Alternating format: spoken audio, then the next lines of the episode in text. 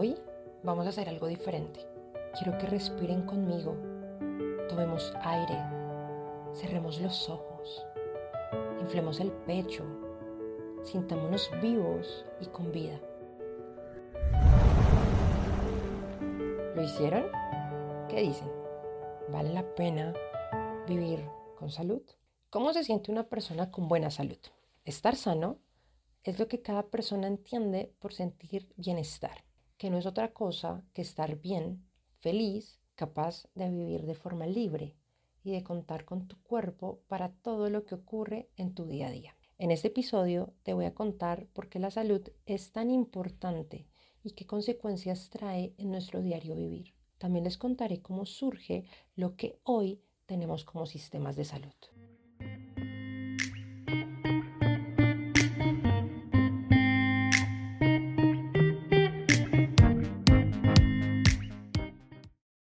En el EP anterior descubrimos un poco de la historia de la salud pública, sus inicios y cómo se desarrolló en nuestra sociedad. En este momento los quiero volver a ubicar en nuestro mapa para saber cómo evolucionó la salud pública a lo que se conoce como sistema de salud. La medicina viene desde hace 5.000 años atrás, como vimos en la historia, proponiendo de manera al principio empírica, luego con bases más científicas, pero viene promoviendo el tratamiento de las enfermedades desde toda la historia como humanidad. La medicina desarrolló los elementos científicos y el conocimiento necesario para atender las enfermedades. Sin embargo, al principio del siglo XIX surge en Alemania la pregunta, ¿quién va a pagar por todos estos tratamientos? Ya que en esa época existían médicos pero particulares y cada persona les pagaba y conseguían los medicamentos por sí mismos. Entonces, en la Revolución Industrial en 1883 aparece la preocupación por proteger a los obreros, un hecho como enfermarse o el fallecer. A partir de esto surgió una ley de seguro de enfermedad. Consistía en un fondo con aportes de obreros y contribuciones de empleadores para financiar la atención de los obreros enfermos. Esto es lo que hoy en día conocemos como seguridad social o en Alemania se llama fondos. Como lo vimos en el anterior episodio, todo el sistema de salud de Alemania se basa en dichos fondos y son aportes tanto de las personas como del gobierno. En Estados Unidos, en 1940 y 1950, prima el modelo liberal del gobierno. Este denomina que protege la libertad individual. Entonces, en este marco, la salud y la educación pertenecen como libertad del individuo, más no como derecho u obligación del Estado. La atención de la salud es responsabilidad individual. Esto implica que cada persona debe pagar su propia salud como libertad y no como derecho.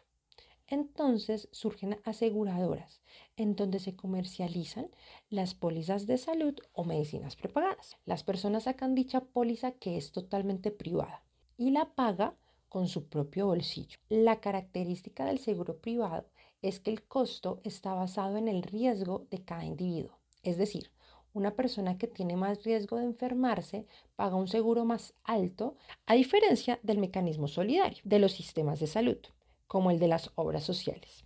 Con el aporte del individuo depende de sus ingresos, más no del riesgo, y este dinero se distribuye entre todas las personas. En los casos de los seguros no importa la parte de los ingresos, sino lo que realmente importa es el riesgo. A lo largo de la historia se ha desarrollado la medicina preventiva, esta va a ser el enfoque que da a la medicina la prevención de las enfermedades, como prevención de las personas y consejos médicos. Originalmente existían dos tipos de medicina preventiva, prevención primaria y prevención secundaria.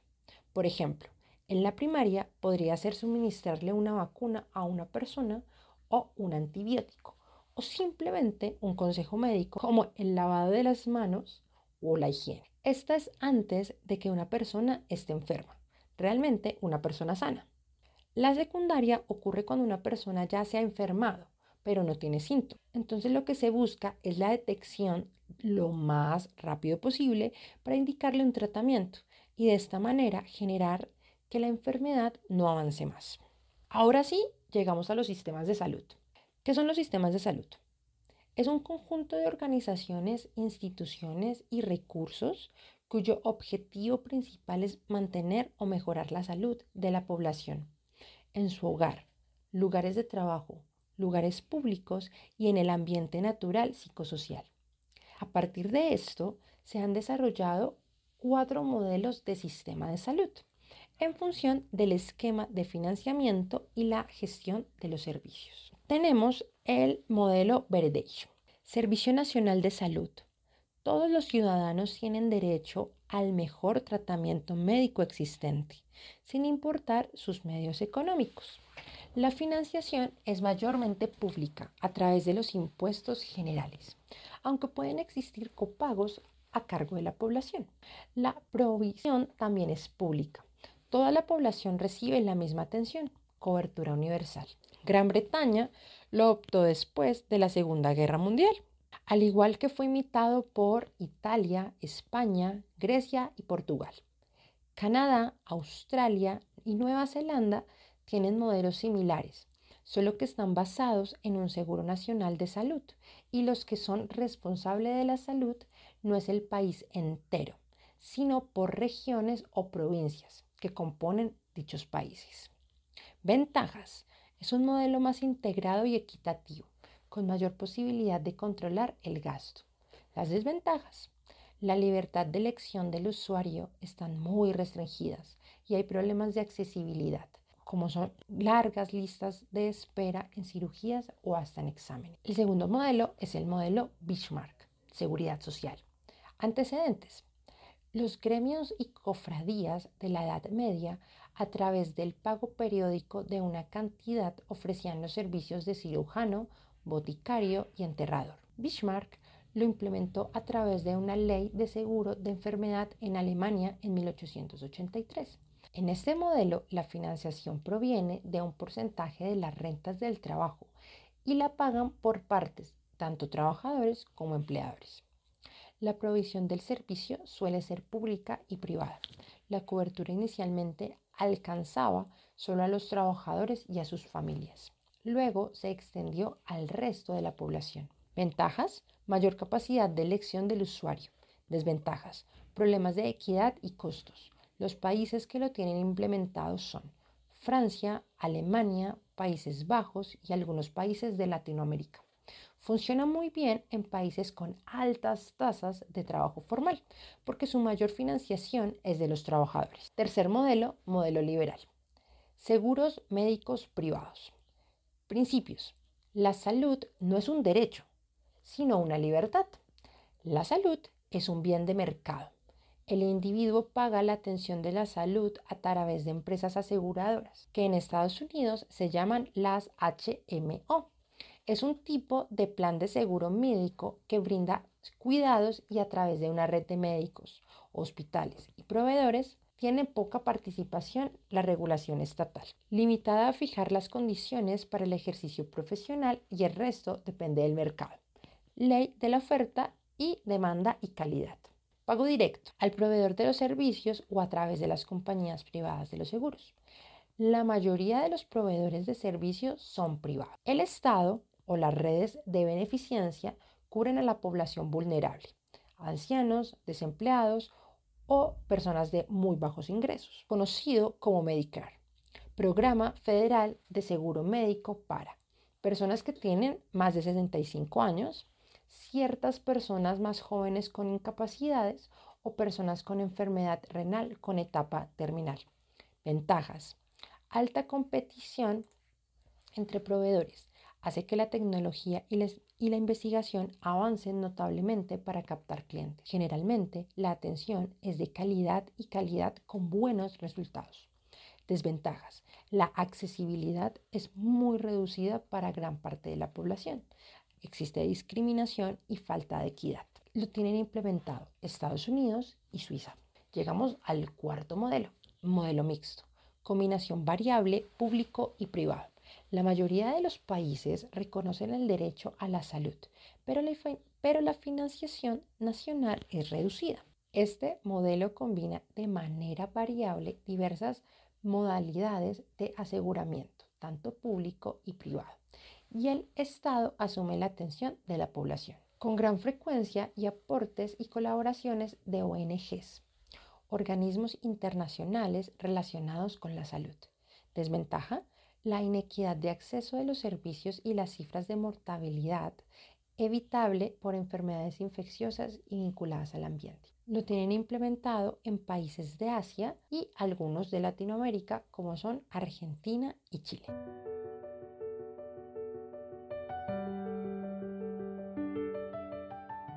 La OMS recomienda reorientar los sistemas de salud por medio de un enfoque basado en la atención primaria que permitiría prestar la mayoría de las intervenciones esenciales aplicadas en el marco de la cobertura sanitaria universal, el 90%, lo que podría salvar la vida a más de 60 millones de personas y aumentar la esperanza de vida media en todo el mundo en 3,7 años, como sería para el 2030. La cobertura sanitaria universal está sólidamente fundamentada en la Constitución de la OMS de 1948 en la que se enuncia que la salud es un derecho humano fundamental y se adquiere el compromiso de garantizar los más altos niveles posibles de salud para todos. Como base del logro de la cobertura sanitaria universal, las OMS recomiendan reorientar los sistemas de salud hacia la atención primaria, la OMS presta asistencia técnica a los países con sistemas de salud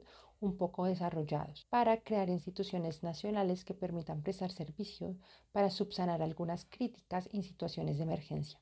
En cambio, en los lugares con un sistema de salud más sólidos, la OMS promueve que los resultados de los sistemas públicos de salud permitan alcanzar la cobertura asistencial para todos, por medio de un diálogo normativo sobre los sistemas del futuro y en apoyo estratégico destinado a mejorar el desempeño. Los 10 países con el mejor sistema de salud en el mundo. De acuerdo al índice de atención médica de la revista SeaWorld, los 10 países con el mejor sistema de salud del 2022 fueron Corea del Sur, Taiwán, Dinamarca, Austria, Japón, Australia, Francia, España, Bélgica y Reino Unido. El ranking surge a partir de un análisis estadístico de la calidad general del sistema de atención médica, donde se incluye la infraestructura de atención médica, las competencias de los profesionales de la salud, como son médicos, personal de enfermería y otros trabajadores de la salud, el costo, la calidad y la disponibilidad de medicamentos.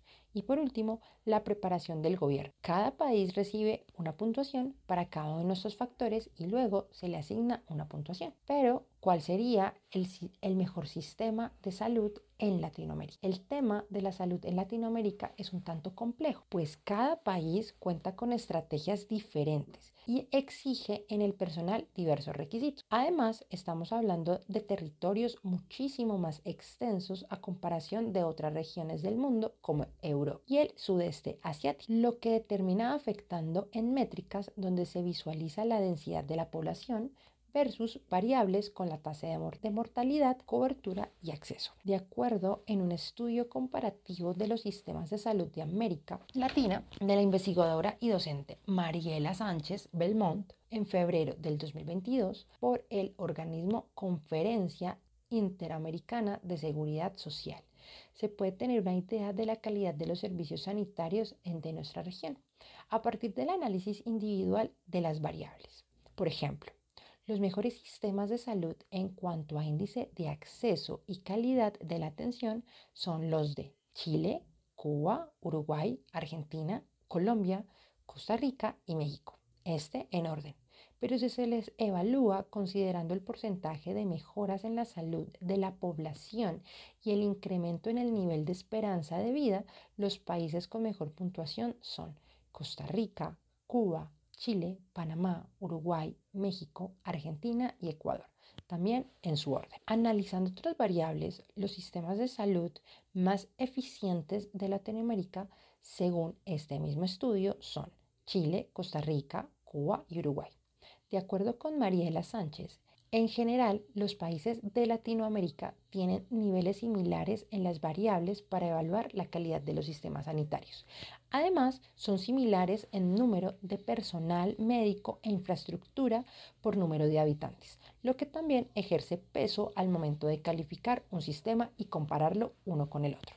Existen diferentes investigaciones que se han realizado a lo largo de los años para conocer el nivel de calidad de los sistemas sanitarios en Latinoamérica, como lo realizó en el 2022 por la Asociación Colombiana de Hospitales y Clínicas donde se concluye que Colombia es uno de los países con un muy buen sistema de salud, ubicándolo en el puesto 39 de un ranking de 94 países a nivel mundial, donde los primeros tres puestos se los llevaron Islandia, Israel y Corea del Sur. Los resultados se definieron a partir de 12 variables como la esperanza de vida, tasa de mortalidad materna, tasa de enfermedades no transmisibles, infraestructura, recurso humano, atención primaria en salud, financiación, entre otras. Por otra parte, en un estudio publicado en el 2019 por la revista The Lancet y realizado por investigadores del Instituto de Métricas y Evaluaciones de la Salud de la Universidad de Washington, se reveló que los países con mejor índice de accesibilidad y calidad de atención de la salud de Latinoamérica fueron